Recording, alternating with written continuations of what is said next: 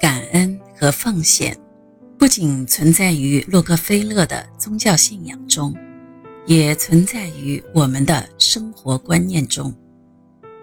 懂得感恩，更能体会到生活的幸福；乐于奉献，更能使心灵得到慰藉。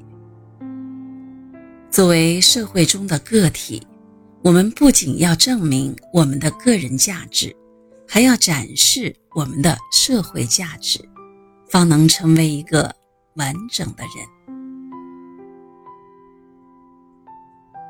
怀着一颗感恩的心，自己心中温暖，也温暖他人。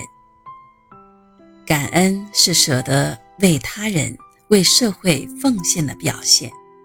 是关爱他人的一种情怀。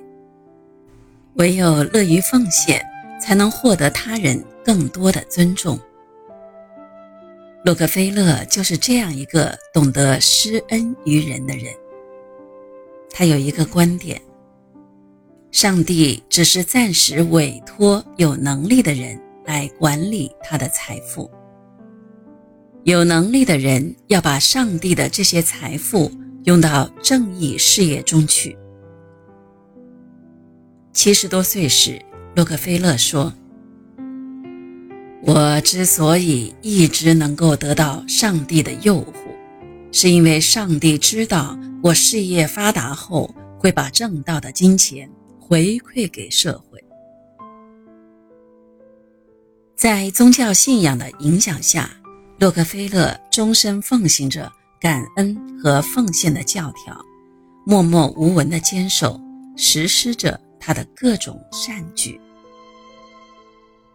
十多岁时的洛克菲勒就开始对慈善事业产生了极大的兴趣，他积极帮助身边有困难的人。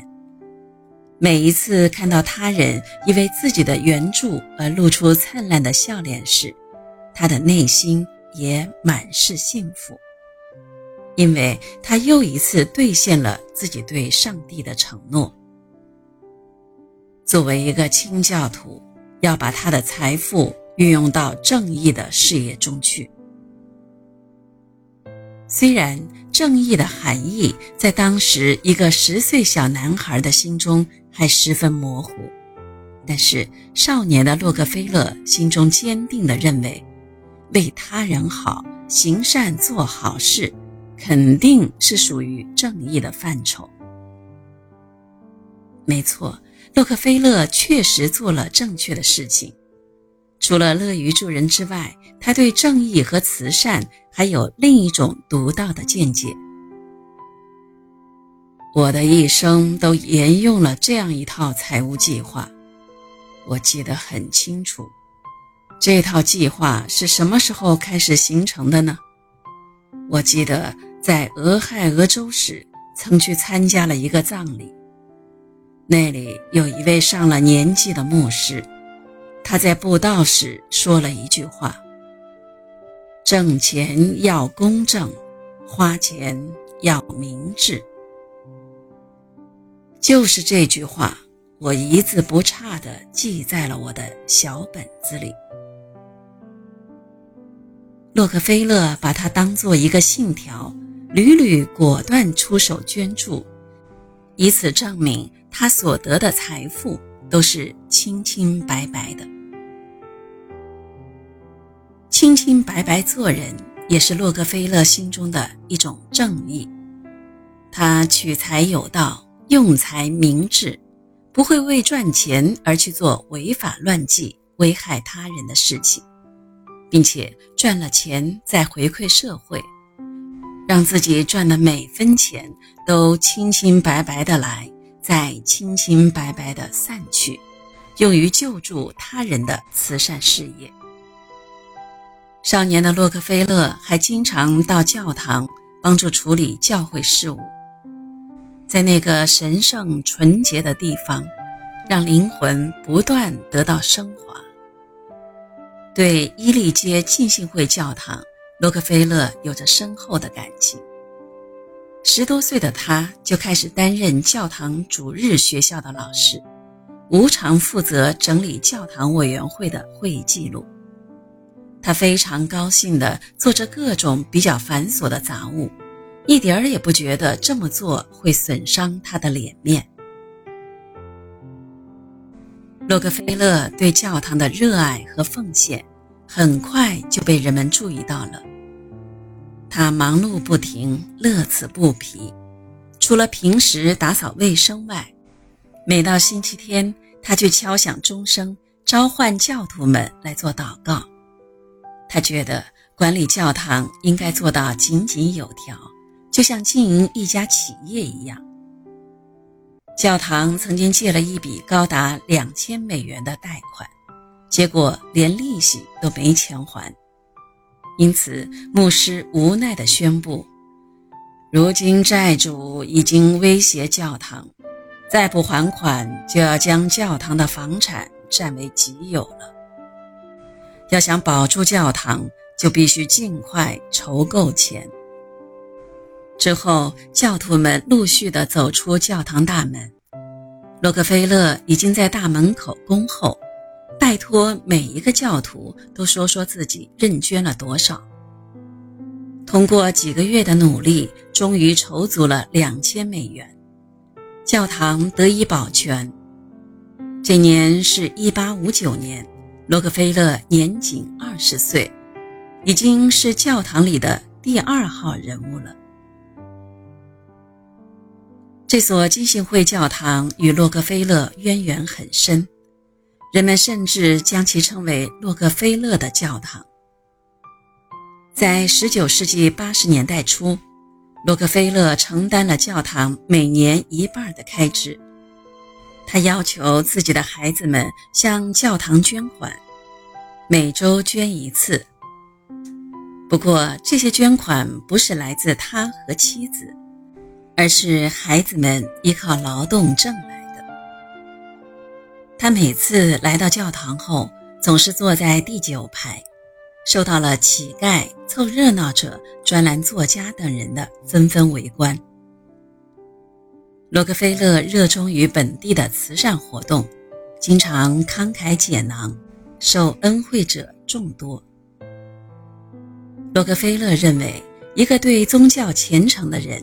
一定要不停地做善事，即使在做祷告的时候，他也会扫视四周，搜寻需要帮助的人，然后在随身携带的小信封里放入一些钱，在与对方道别时悄悄塞进对方手中，作为馈赠礼物。洛克菲勒和赛蒂信奉着宗教，积极地拯救世界。戒酒运动的发起正好给他们提供了一个平台。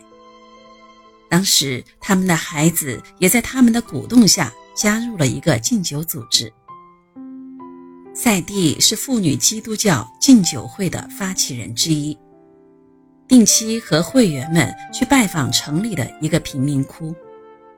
上午十一点左右的时候，他们来到附近的酒吧为饮酒者祈祷。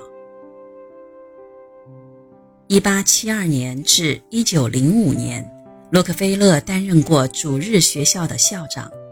当时，赛蒂负责管理婴儿部。当洛克菲勒讲课时，她也坐在旁边听着，在注视着丈夫的目光中流露出敬佩。每天早上，洛克菲勒在上课前就早早的生火，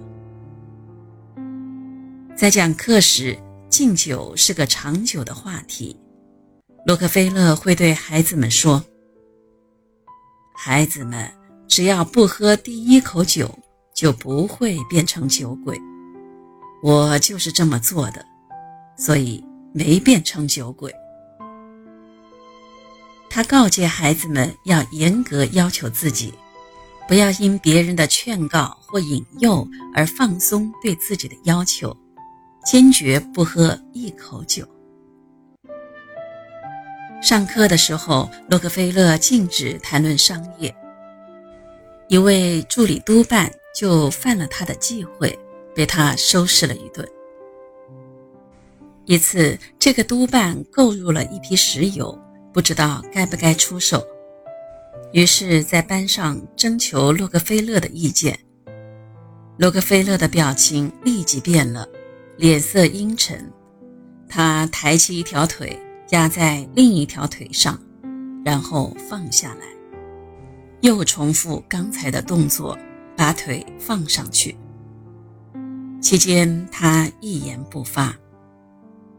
这个督办感到不安，不过他还是问了一句：“如果换作是您，您会怎么办？”洛克菲勒这才开口答道：“我当然会按照自己想到的最好的办法去做。”当然，这样的回答更让这个督办感到尴尬。拥有财富后，我们可以选择做一个患得患失、独善其身的守财奴，也可以做一个感恩社会、广种善缘的奉献者。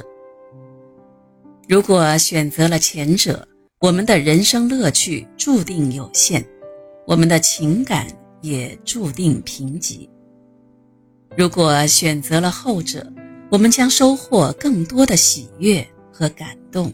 以及知足等等，